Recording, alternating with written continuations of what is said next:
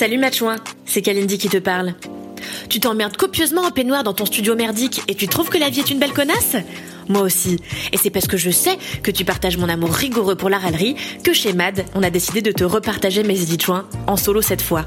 Les Chouins, c'est le petit édito au début de l'émission Entre dans lequel je me plains, personne n'est surpris, auprès de ma douce femme Queen Camille. D'ailleurs, ne t'inquiète pas, Entre revient dès la fin du confinement, un mardi sur deux, à 21h sur la chaîne Twitch de Mademoiselle. En attendant, prends soin de toi, Matchouin.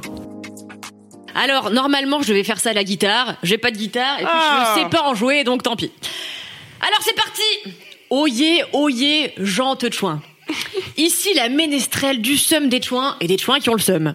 C'est l'heure de l'édit chouin d'entre chouins. Eh oui En gros, c'est mon édito où je vais venir vous donner des conseils inspirationnels sur la vie.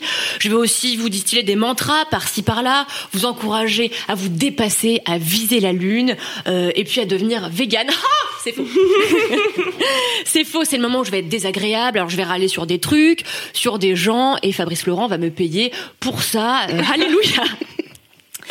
Pour commencer en beauté, j'ai envie de m'attarder sur une catégorie d'individus qui est pire que tout. Mais alors des gens qui me dégoûtent, des gens qui n'ont aucun respect pour nos besoins vitaux et primaires. Je sens que ça va être problématique. Ah bah ça va être problématique. Pire que les gens qui m'appellent Kalinja, pire, pire que les moniteurs de ski, pire que les amateurs de raisins secs, Harry Potter, les créateurs de la recette du Kinder Maxi King, et puis aussi que les détracteurs de Camelot, les pets de Camille après l'ingestion d'un litre de jus de pruneau. Putain, je croyais que tu le dirais pas. Eh ben ouais, bah tu vois, je l'ai lâché. Vous l'aurez compris, ça ne fait plus aucun doute. Ce sont les gens qui disent arrête de te plaindre.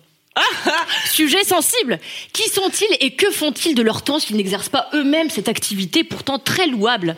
Tu vas donc te plaindre des gens qui se plaignent. et non, des gens qui me disent d'arrêter de des me gens qui- plaindre. oui. Elle n'a rien compris. Ça vient de commencer et déjà à la ramasse. En plus, j'ai envie de dire, souvent les anti-plaintes sont moralisateurs. Et ça, c'est très chiant.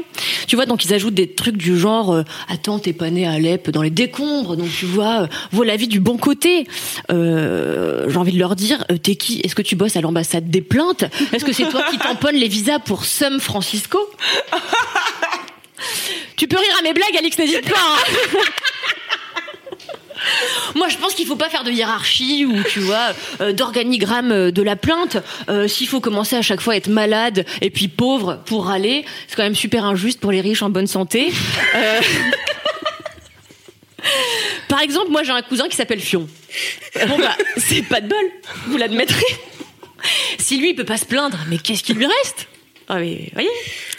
Et puis l'autre jour, j'ai regardé euh, une interview de, de ce bon Edouard Baird, dont on est tous fans ici, j'espère. Bien sûr. Alors le journaliste lui disait, mais Edouard, qu'est-ce que vous allez faire maintenant? Que vous avez plein de temps libre Et il répond, euh, il répond tout simplement, oh bah, me plaindre globalement.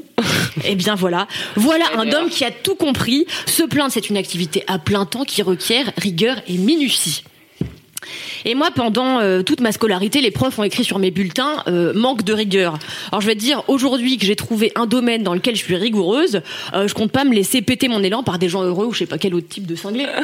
on est d'accord? En plus, on est toujours le plaintif de quelqu'un. Par exemple, Camille, la semaine dernière, elle s'est plaint pendant 7 heures comme ça, recroquevillée sur un tapis, euh, la raie au milieu et puis le cheveu gras. Elle était comme ça, alors elle se plaignait, elle se plaignait, c'était une logorée de plainte. Comme ça. Et c'était beau, c'était majestueux.